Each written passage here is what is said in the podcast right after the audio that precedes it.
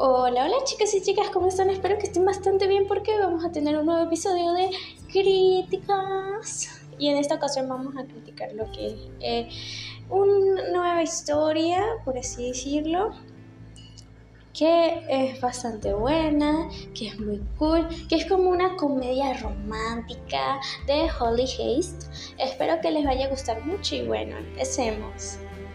Ni que fuera casualidad una comedia romántica prácticamente, si te pones a ver el tipo de novela que es y además de, las escenas, es una historia bastante entretenida, es muy bonita y demasiado sana en todo su esplendor. En todo lo que es el contexto de la historia es demasiado sana y vaya, de, verdad que para tener los personajes que tiene, hay algunos que son demasiado tóxicos, pero hay momentos en los que llega lo que es... Eh, lo que es el sentido común en todo esto y que hace que el lector vea esto como algo más realista, se sienta más en la vida real, sienta que esto, este tipo de cosas sí pueden pasar, sí pueden llegar a pasar, pero obviamente como es un libro no se sabe. Eh, yo considero que es como una rom-com, como una comedia romántica por dos razones. Primera, la manera en la que la protagonista saca el lado gracioso de las cosas, literal, y siempre tiene una referencia para todo. La segunda, eh, por el tipo de romance que está, que está, el tipo de vínculo o relación que se está construyendo en el protagonista y la protagonista, o sea, el personaje masculino y ella como tal. Eh, la protagonista se llama Juniper Blade y este el personaje masculino se llama Aaron Larkin, Larkin, sí, Larkin, de una familia muy prestigiosa de allá de Londres, por así decirlo, que son los Larkin. Y bueno, ¿qué se puede esperar? Son dueños de una editorial que fue bastante genial que tocaran el tema de las editoriales o por lo menos tocaran este, este, este sector aquí. Se conoce un poquito más de lo que es el trabajo de, los, de las editoriales, qué tienen que hacer, para qué tienen que hacer esto, para qué son como les decía, les voy a ser sincera y es que esta historia merece muchas cosas. Entre estas es que se merece... No sé cómo explicarlo, es que me dejó boquiabierta todo lo de la historia. Pensé que iba a ser el típico cliché de las de las historias románticas que siempre está el tipo frío, no sé qué, pero también es tóxico, pero al mismo tiempo eh, cambia por ella. Y yo pensé que me iba a encontrar con un personaje masculino bastante deplorable, deplorable por así decirlo, y demasiado eh, masoquista, misógino y de paso machista pensé, pero resulta que no, este tuvo sus estructuras, tuvo sus matices tan buenas, tuvo sus momentos sus altas y bajas, tuvo sus momentos geniales, tuvo sus momentos alegres, tuvo sus momentos tristes, pero siempre manteniendo un mismo objetivo que siempre lo tuvo, y es que tiene una hija, y su hija es su sol, su todo, y creo que es lo más común en un padre como él, que no quiere estar enredándose en problemas, solamente algo casual, es padre soltero porque se divorció de la tipa, pero, o sea, ¿saben? Es la genialidad que hay en todo esto y creo que los personajes que hay allí tuvieron un gran desarrollo personal y además tuvieron eh, una buena caracterización y eh, un buen desarrollo en cuanto a inteligencia emocional, porque no todos los personajes en los libros tienen una inteligencia emocional. Rara vez sucede. En el caso de este libro me, me, me encantó. me encantó porque vi todo lo que es inteligencia emocional, desarrollo, crecimiento profesional también. Y además de eso pude ver un poco de, eh, bastante empatía por todos los personajes, entre todos tenían empatía por todos, no había ningún, ningún tipo de envidia, no había solamente las, las señoras que eran que estaban en contra de la relación de, de la protagonista y el personaje masculino, Aaron y Juniper, eh, solamente eran esas señoras las que estaban en contra. Entonces yo dije, no puede ser. Oh my gosh, este fue uno de los libros más sanos y más geniales que he leído. Eh, cuando se trata de comedias románticas porque son geniales. Aunque a mí me gustan las comedias, no tanto románticas, pero sí comedias como tal.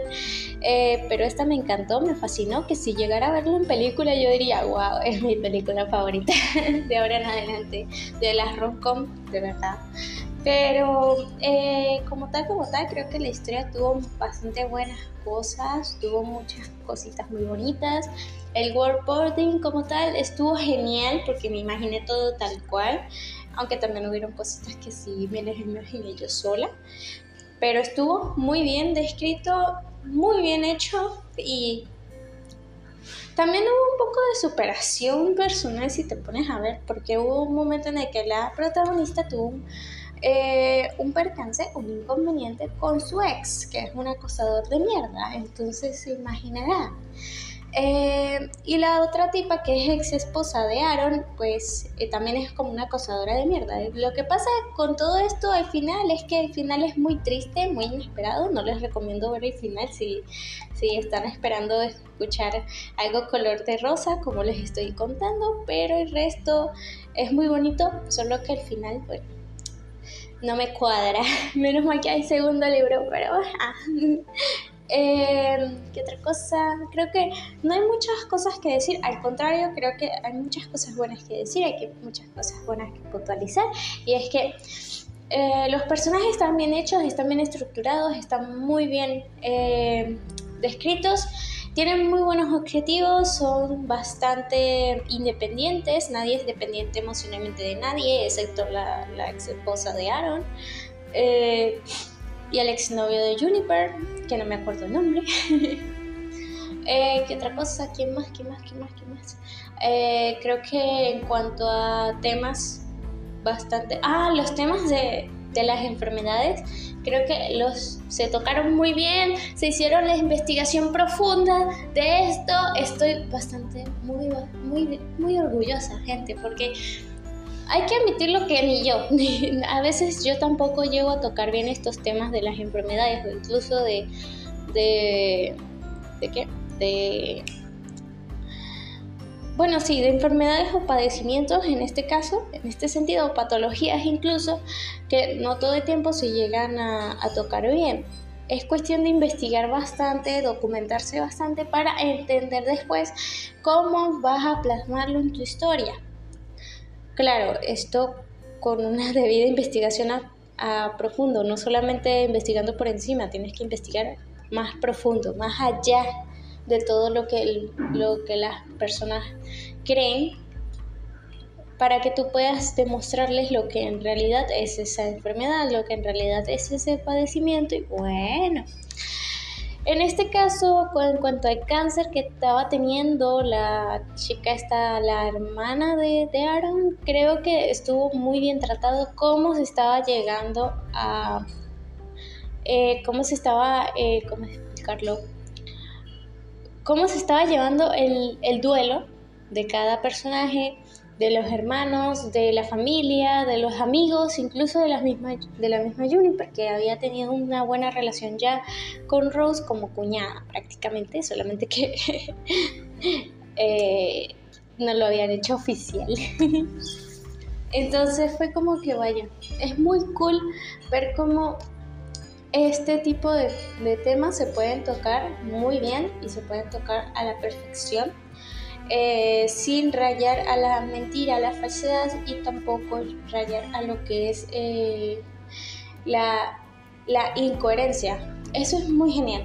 Por cierto, aquí también se... Eh, con esto de, la enfermedad de, Rose, creo que se llevó muy bien a lo que es la, la superación de duelo, que si las etapas de la, negación, aceptación, duelo, ah, ataques de ira, algo así, algo así, es como las etapas del duelo, entonces es como que vaya, eh, se tocaron muy bien y me encantó. Creo que eh, no tengo muchas cosas que decir al respecto, fue lo que más me gustó esto. Ah, eh, otra cosa sobre lo que fueron los errores ortográficos, si tengo que decirlo, hay un mal uso de los, eh, de los, de los puntos, de los puntos, que son antes de empezar un, un guion, un diálogo y después de empezarlo. Nunca se puede usar el punto cuando se está haciendo lo del, lo del diálogo. Nunca se puede usar el punto antes, sino que se tiene que usar después. Cuando, o bueno, no empezarlo, después de continuarlo. Cuando tú lo empezaste, se coloca el guion, sí, se coloca el guion y la palabra. Después se describe lo que, se, lo que está haciendo el personaje, ¿ok?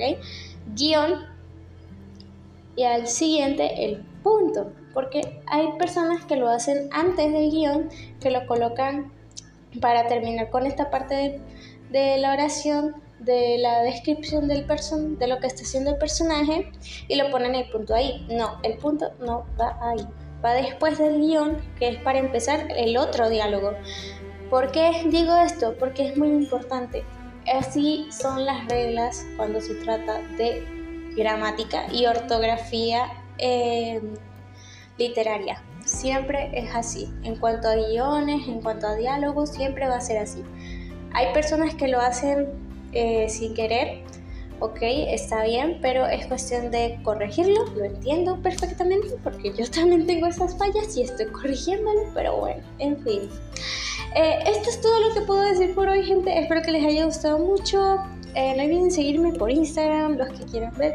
Y hace poquito, como unos 10, 20 minutos, les dejé una cajita de preguntas en mi historia de Instagram eh, para que me hagan preguntas sobre el podcast sobre el podcast que los voy a estar eh, leyendo y les voy a estar respondiendo poco a poco. Espero que me dejen varias preguntas. Bye.